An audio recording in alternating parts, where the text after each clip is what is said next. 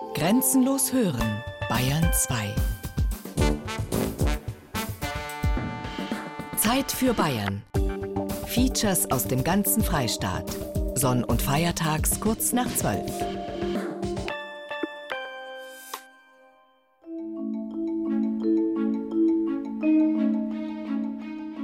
Mein Name ist Christian Länger, ich bin der Schulleiter an der Hotelfachschule Pegnitz und an der Berufsfachschule für Hotelmanagement in Pegnitz. Mein Name ist Barbara Götz, bin 54 Jahre alt und bin seit 33 Jahren Pfarrhaushalterin, davon 30 Jahre bei meinem Bruder im Haushalt und drei Jahre bei einem anderen Priester. Mein Name ist Harry Hömpler, ich bin 62 Jahre alt und von Beruf bin ich Butler. Ein Schulleiter, eine Pfarrhaushälterin, ein Butler. Drei sehr unterschiedliche Menschen, die aber eines gemeinsam haben. Sie dienen anderen Menschen, indem sie diese bedienen oder ihnen das richtige Bedienen beibringen. Lernen, um zu dienen. Der Butler. Man kennt den Butler meist aus alten englischen Fernsehserien wie Das Haus am Eaton Place oder dem Silvesterklassiker Dinner for One, in dem Freddie Frinton alias James seiner Miss Sophie alljährlich in vollendeter Selbstaufgabe eine ganze Herrenrunde ersetzt. Harry Hömpler arbeitet im richtigen Leben als Butler. Außerdem ist er Manager und Ausbilder an seiner Butler-Schule, dem Butler Training Center in Seebruck am Chiemsee. Die praktische Ausbildung der zukünftigen Butler findet aber zum großen Teil im rund 15 Kilometer weiter östlich gelegenen Traunreuth-Matzing statt, wie es sich gehört, auf einem echten Schloss. Also im Schloss Bertenstein arbeiten wir seit circa zwei Jahren, weil wir vermehrt Kundschaft haben, die Schlossbesitzer sind. Und der Grund ist, dass wir hier eben unterrichten, dass man einfach diese langen Schlosswege kennenlernt. Auch Schlosstemperaturen natürlich, weil nicht jedes Schloss ist beheizt. Also auch das sollte man als Butler ein bisschen fühlen, mitbekommen. Und natürlich haben sie in einem Schloss eine andere Atmosphäre als in äh, modernen gewerblichen Räumen. Tatsächlich vermitteln schon die Anfahrt und das Äußere des imposanten Gebäudes den Eindruck, man sei in einem Film, wenn nicht gar in einer anderen Epoche gelandet, in der Kammerzofen, Hausdamen, Rittmeister und eben der Butler James vollkommen normal waren. Ein eleganter Herr im modischen graugrünen Anzug empfängt uns. Anscheinend trägt der moderne Butler nicht mehr schwarz-weiß, sondern normalerweise das, was ich gerade trage, ein Anzug und wenn es um Gartenarbeit geht, auch eine Jeans. Aber natürlich, wenn Gäste kommen, Dinnergäste erwartet werden oder äh, Gäste zum Empfang, dann wird auch mal ein Frack getragen oder ein schwarzer Anzug. Wobei auch dort einige der Kunden keinen Wert mehr auf Frack legen, sondern auf gepflegte Kleidung natürlich. Nur der moderne Haushaltsmanager ist eben meistens in einem Anzug unterwegs wie ein Banker, wie ein Bankier wirklich nicht mehr in Pinguinkleidung. Und auch mit einem anderen Klischee wird gleich zu Beginn aufgeräumt, dem nämlich, dass der Butler mit seinem Vornamen gerufen wird, in unserem Falle also Harry. Stattdessen Normalerweise Herr Hömpler. Also mit dem Vornamen wurden die ja nie gerufen, immer mit dem Familiennamen. Das war der Respekt. Das niedere Personal wurde mit dem Vornamen gerufen und der Butler mit dem Nachnamen. Da gehen sie also dahin, die guten alten Vorurteile. Und auch das Schloss hat sich im Laufe der Jahrhunderte erheblich gewandelt. Wir gehen ja praktisch einen Brückenweg. Wir sehen ja unter uns die kleine Schlucht, der Burggraben, den wir jetzt sozusagen überschreiten und sind dann gleich im Hauptgebäude. Diesen Weg, bitte sehr, die Dame zuerst. Die meisten angehenden Butler möchten unbedingt auf einem Schloss arbeiten oder wenigstens auf einem Herrensitz. Nach wenigen Gehminuten spürt man allerdings, wie sich die Kälte ins Gebein frisst im unbewohnten Schloss Pertenstein. Bei Veranstaltungen würde selbstverständlich geheizt, meint Herr Hömpler. Das ist ja mit das Wichtigste im Schloss, wenn es kalt wird. Können die Herrschaften auch sehr äh, schnell reklamieren. Oder der Champagner friert ein, ist sehr unangenehm. Fröstelnd geht es weiter. Ein Treppchen hoch, eines hinab, rechts ums Eck, links ums Eck und zwischendrin über ewig lange Gänge. Das heißt also auch, ein Butler, der servieren muss, muss also körperlich fit sein. Denn man muss ja Teller tragen oder andere Dinge, Getränke, Tabletts und so weiter. Im Schloss muss einem klar sein, dass das äh, auch anstrengend ist. Vor allen Dingen, wenn es dann 10 oder 15 Stunden lang sind. Folgen Sie mir. Und schon sind wir wieder unterwegs zu einem weiteren wichtigen Einsatzgebiet des Butlers. Hier wird Kaffee gekocht und hier kann man sehr schön die Besteckschubladen sehen, wo dann der Butler die versilberten oder Silberbestecke polieren darf. Und wenn sie schön geordnet reingelegt werden, dann haben sie auch sehr viel Platz in solchen Schubladen. In der Schublade liegt das Besteck ganz und gar nicht schön geordnet, was Harry Hömpler offensichtlich leicht konsterniert, doch er verzieht keine Miene, das wäre nicht die vornehme Art. Stattdessen lenkt er unseren Blick dezent in eine andere Richtung. Und das sind die Schränke für die Gläser und für die, für die Teller. Spricht's und reicht ein Tässchen Kaffee, Ebenfalls überaus dezent. Gelernt ist eben gelernt. Schließlich ist Harry Hömpler Master Butler, also das, was andere mit Hilfe der Butler-Ausbildung erst noch werden möchten.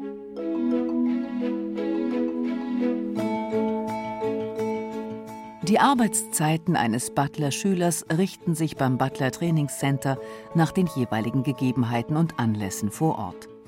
Normalerweise dauert ein Tag von 8 bis 18 Uhr oder auch mal von 9 bis 19 Uhr, kann aber durchaus auch erst einmal am Mittag beginnen, dafür aber erst spät am Abend zu Ende sein. Dafür haben die Schüler am Wochenende frei, jedenfalls servicefrei. Die Theorie muss trotzdem gebüffelt werden. Zum Beispiel die internationale Etikette und Protokolle, Wein, Digestiv- und Champagnerkunde, aber auch Finanzverwaltung, Konfliktintervention und Erste-Hilfemaßnahmen bis hin zu internationalen Modetrends und Internetmedien. Vorbei die Zeiten, in denen der Butler nur den Tee servierte. Heutzutage äh, hat es viel mit Organisation zu tun, mit äh, Hausüberwachung, mit Terminüberwachung für Handwerker, ob nun ein Schloss oder eine Villa, mit natürlich auch Alarmanlagentechnik, äh, mit Autotechnik, denn vermögende Leute fahren große Autos mit äh, Bildschirmen, Computer drin, die man bedienen muss bis hin zu iPad und Handys und Smartphone, äh, diese Dinge, also technische Dinge muss man heute können. Tee servieren ist die Basis äh, aller Dinge, aber äh, es ist doch sehr technisch ausgelagert heute der Beruf. Am Butler Training Center wird in Modulen von zwei bis neun Tagen Dauer unterrichtet, die auch einzeln buchbar sind. In der Regel kommen die Butler-Aspiranten bereits aus der Gastronomie oder Hotellerie, haben also schon Vorkenntnisse und möchten sich lediglich Zusatzqualifikationen aneignen.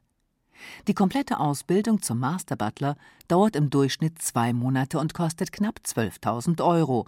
Den eintägigen Schnupperkurs gibt es für 280 Euro. Nach den zwei Monaten wird natürlich geprüft. Das sind in etwa knapp 80 äh, schriftliche Fragen und eine zweistündige äh, praktische Prüfung, wo ein Tisch gedeckt werden muss und ein paar Serviceübungen gezeigt werden müssen.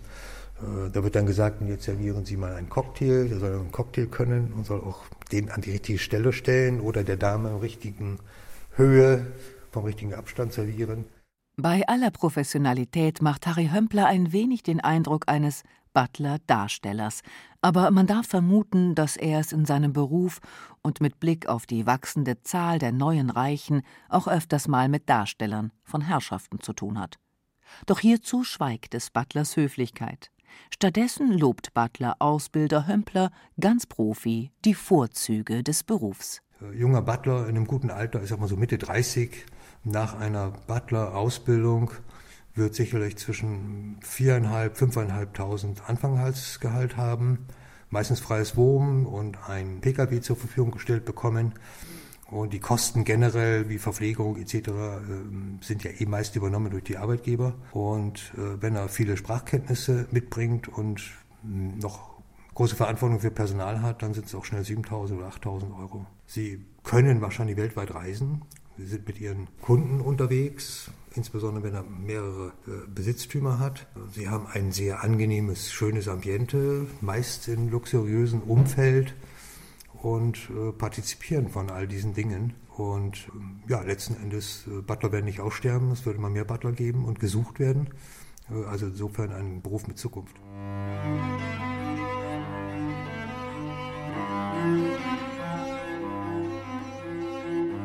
Lernen um zu dienen.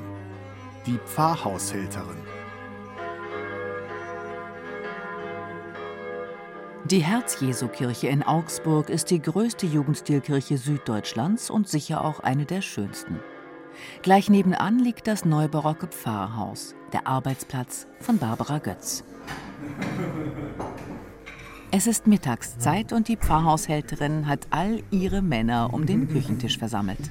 Jetzt momentan haben wir gerade das Mittag miteinander gegessen und jetzt trinken wir unseren Kaffee und dann erzählen wir noch, was heute Abend so alles nur los ist oder was jeder noch vorhat, dass man einfach voneinander Bescheid weiß. Am Tisch sitzen der Pfarrer, der Diakon und der Kaplan. Drei Männer und eine Frau. Und manchmal sogar vier. In der Regel sind wir zu vier Männer, vier angehende Priester, vier Priester und ich. Das klingt nach einem Luxusleben, jedenfalls für die Herren und nach sehr viel Arbeit für die Haushälterin. Also wir sind zu zweit im Haushalt, weil ich eben noch eine andere Verwaltungstätigkeit ausübe in der Diözese. Ich bin mehr so für Freitag bis Sonntag zuständig und meine Kollegin dann von Dienstag bis Donnerstag. Mit dem Kochen ist es selbstverständlich nicht getan. Der Aufgabenplan einer Pfarrhaushälterin ist ebenso aufwendig wie der jeder anderen Hausfrau auch. Kochen, Putzen, Wäsche waschen, Gartenarbeit, Gästebetreuung und was sonst noch so anfällt. Und das alles mal vier.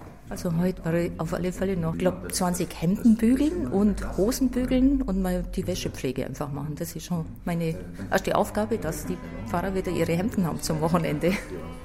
da ist höchste Zeit. Barbara Götz arbeitet seit 34 Jahren als Pfarrhaushälterin.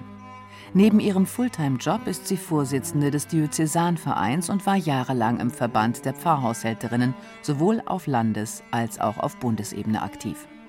Der Beruf sei ihr quasi in die Wiege gelegt worden, erzählt sie.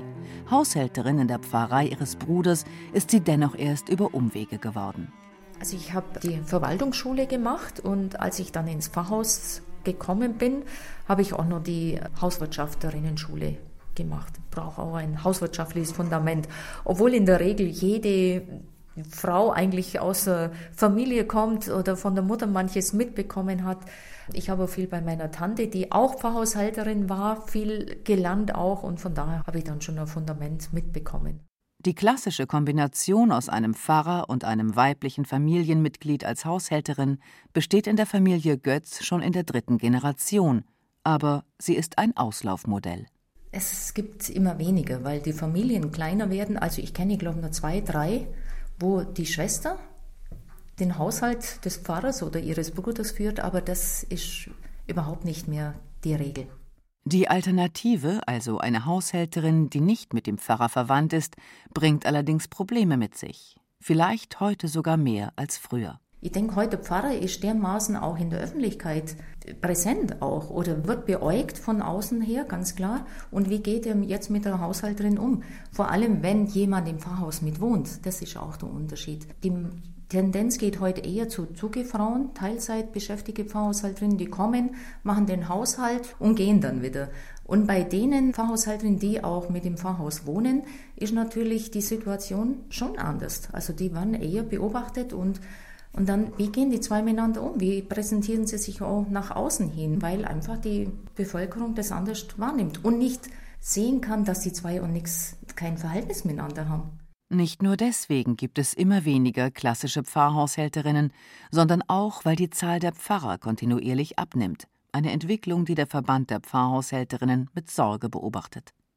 Vor allem, weil es immer noch sehr viele Frauen gibt, für die Pfarrhaushälterin nicht nur ein Beruf, sondern eine Berufung ist. Also in der Regel Frauen, die bei mir anfragen und gern den Beruf ausüben möchten, die kommen schon mit einer geistlichen Haltung auch. Die möchten von ihrer Spiritualität her dienen, einen dienstlichen oder einen Dienstberuf ausüben, jemand anderen zur Verfügung zu stehen, dem natürlich dem Pfarrer zur Seite zu stehen, aber auch dadurch der Gemeinde und der Kirche letztlich.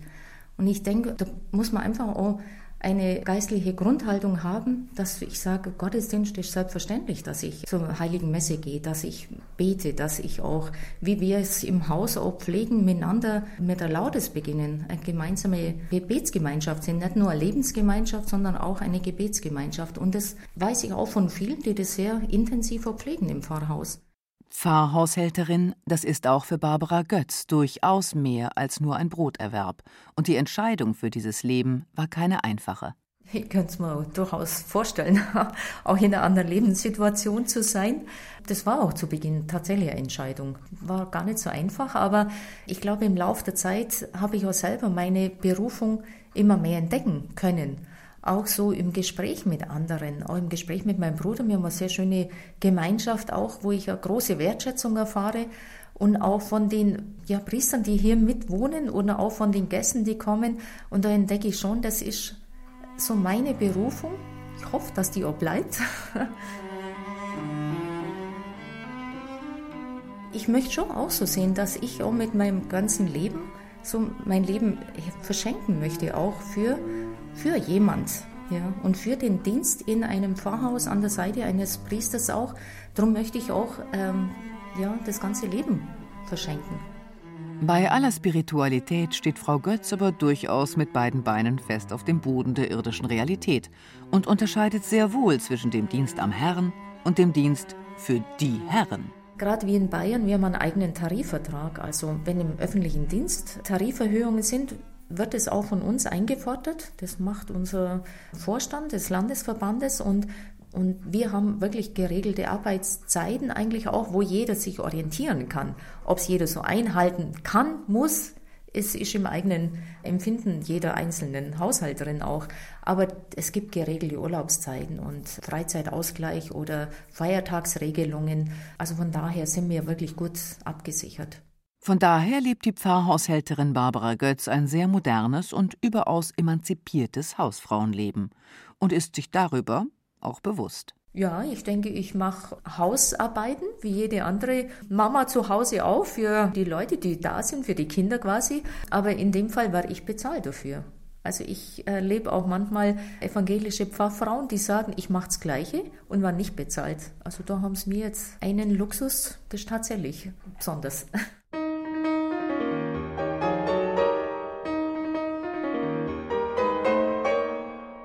Lernen um zu dienen. Die Schule.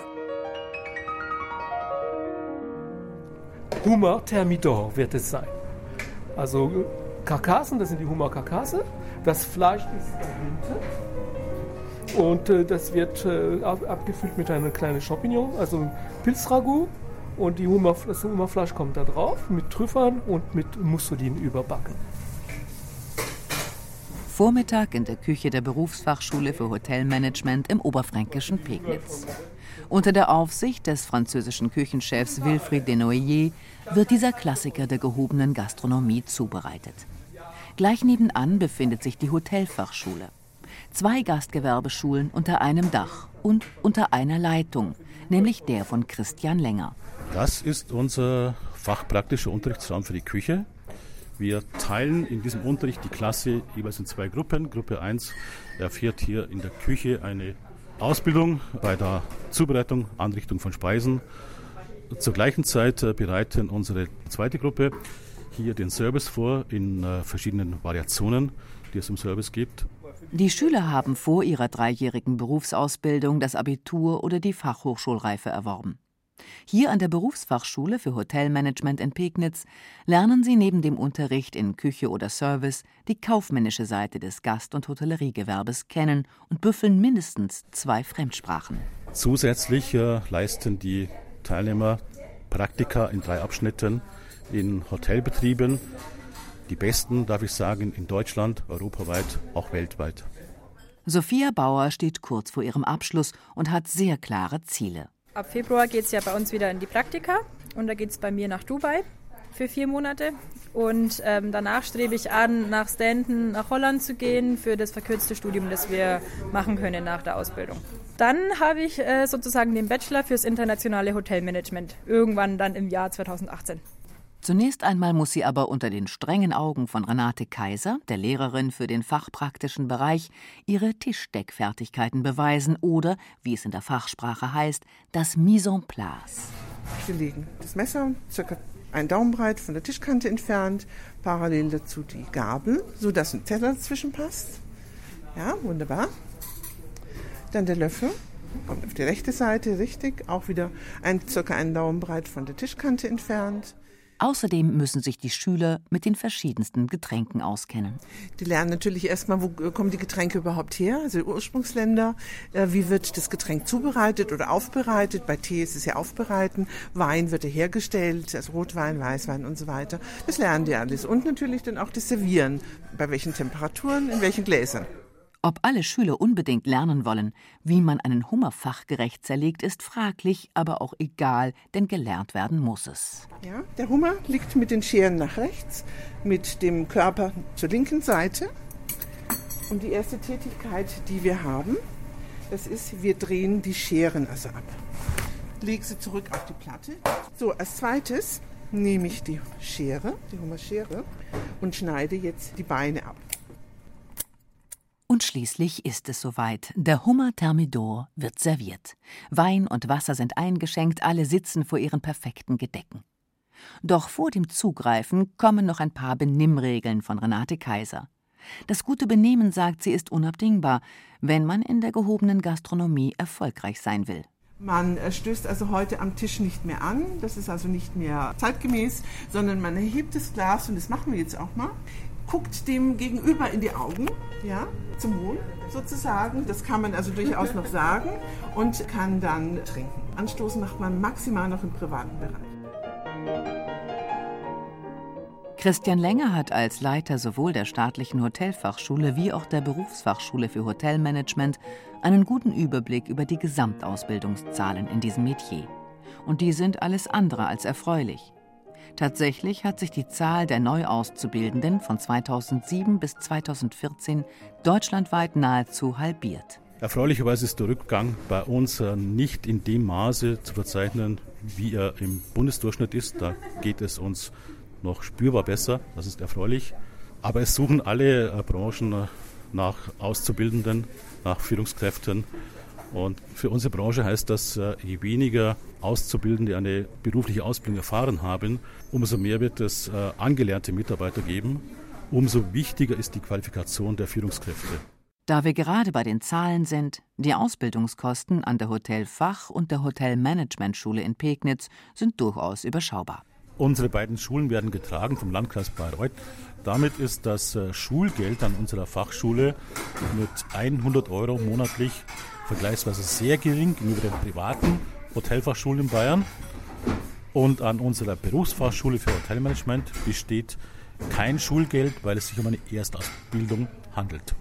Die Hotelfachschüler sind im Durchschnitt 24 Jahre alt, haben also nach der beruflichen Erstausbildung im Gegensatz zu den Schülern der Hotelmanagementschule mindestens schon ein Jahr Berufspraxis erworben, die meisten sogar deutlich mehr. Drei oder vier Jahre Berufserfahrung sind hier keine Seltenheit. Norman Christopher Smith ist ebenfalls Schüler an der Hotelfachschule und außerdem deren Schülersprecher.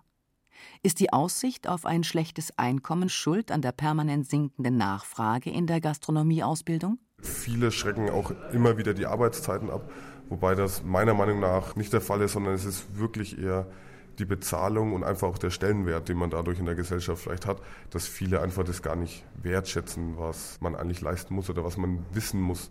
Lernen um zu dienen. Fühlt Norman sich als Diener? Nein, ich bin kein Diener, sondern ich bin eine ausgebildete Fachkraft, die das liebt, was sie tut, aber um eigentlich für einen anderen Menschen was zu tun, das ist eigentlich eines der schönsten Sachen, die man machen kann, um einem anderen zu helfen oder ihm einfach ein gutes Gefühl dabei zu geben. Ich persönlich bin einfach nur gut ausgebildet und liebe Essen und Getränke.